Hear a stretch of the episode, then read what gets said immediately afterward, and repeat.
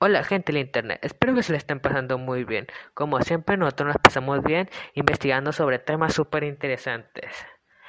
En el, día de hoy, en el podcast Cuauhtémoc, les vamos a mostrar el libro La Vuelta al Mundo en 80 días. Es un libro súper interesante. Este libro fue escogido porque brinda muchos conocimientos enseñándonos ¿Qué son los seis continentes? Que se puede estudiar desde un punto de vista político y físico y geológico. También nos muestra las características generales de cada una de las diferentes culturas religiosas geográficas y los idiosincrasia. En general, aparte es una historia bonita que te enseña que podemos cumplir nuestros sueños si nos esforzamos. Efectivamente, vamos a hablar sobre La Vuelta al Mundo en 80 días. Es una novela del escritor francés Julio Verne, publicada por Entregas. Desde el 7 de noviembre hasta el 22 de diciembre de 1872, el mismo año en que se situó la acción. Después sería publicada de manera íntegra el 30 de febrero de 1873. La historia se trata en, 1872 Phileas Fogg, un rico caballero londinense obsesionado por la oportunidad y la exactitud, realiza una apuesta donde pone en juego la mitad de su fortuna.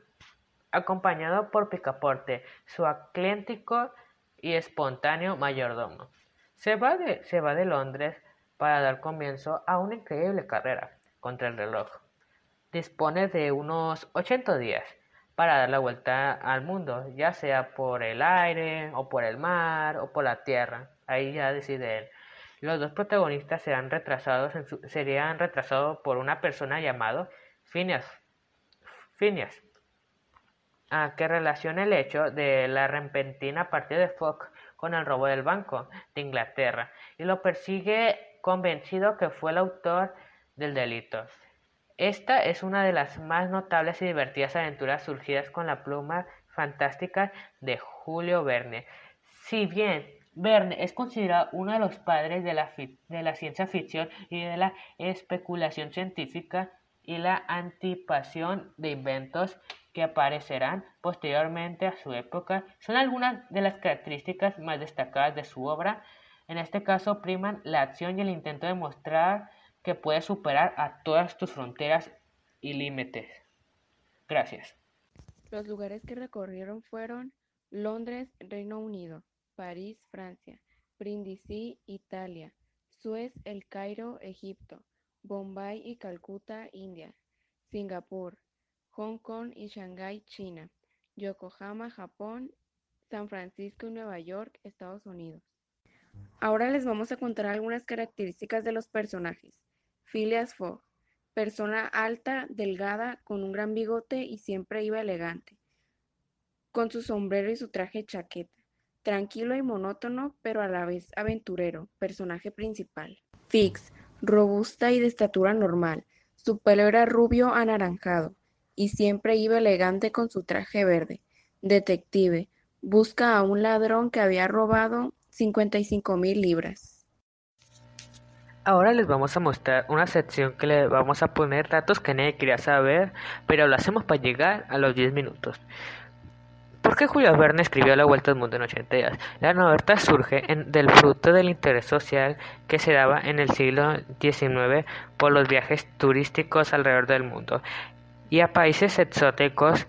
En, y en 1871 la agencia Koch ofreció un tipo, ofreció tipo de viajes y un año antes, en 1970, en la Magazine Pictoresque publicó un íntero y muy similar descrito de la novela.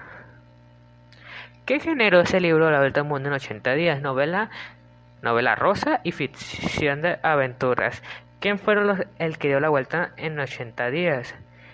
Nelly Bly, La Verdad, Phineas Fogg, de Julio Verne, que, que dio la vuelta al mundo en 80 días.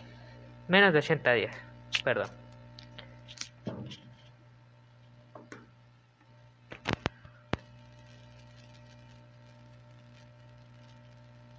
Y ahora todos nosotros les vamos a dar nuestra opinión del cuento. Por mi parte, lo que opino del cuento es que este libro es magnífico para las personas que les gusta las aventuras, los cálculos, las estrategias y viajar por el mundo. Créanme que fue increíble ver el lenguaje tan formal de hace tantos años y los miles de cálculos fusionados con las bromas, arrebatos, el sarcasmo y las diversiones de los distintos personajes. La verdad, un libro recomendable para esa gente que le gusta, tipo de libros de aventuras divertidos. Este libro es muy recomendable, muestra viajes y aventuras más fantásticas que puede haber.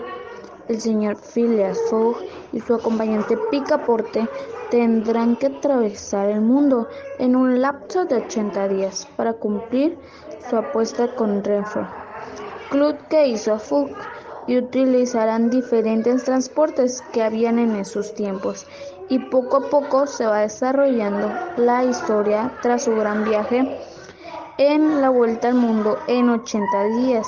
La verdad es un gran libro para poder pasar el tiempo leyendo sobre una gran aventura inigualable viajando por el mundo. Este libro nos muestra uno de los relatos de viajes y aventuras más fantásticos que he leído al entrar en diversos temas y una descripción maravillosa de todos los espacios en lo que se desarrolla la historia. La seriedad que muestra Flick Fogg es la habitual de los protagonistas lo que lo hace interesante y original. El encanto que tiene este libro en especial es el uso de las matemáticas y la ciencia en relación a la rotación de la Tierra. Me he maravillado con este interesante libro.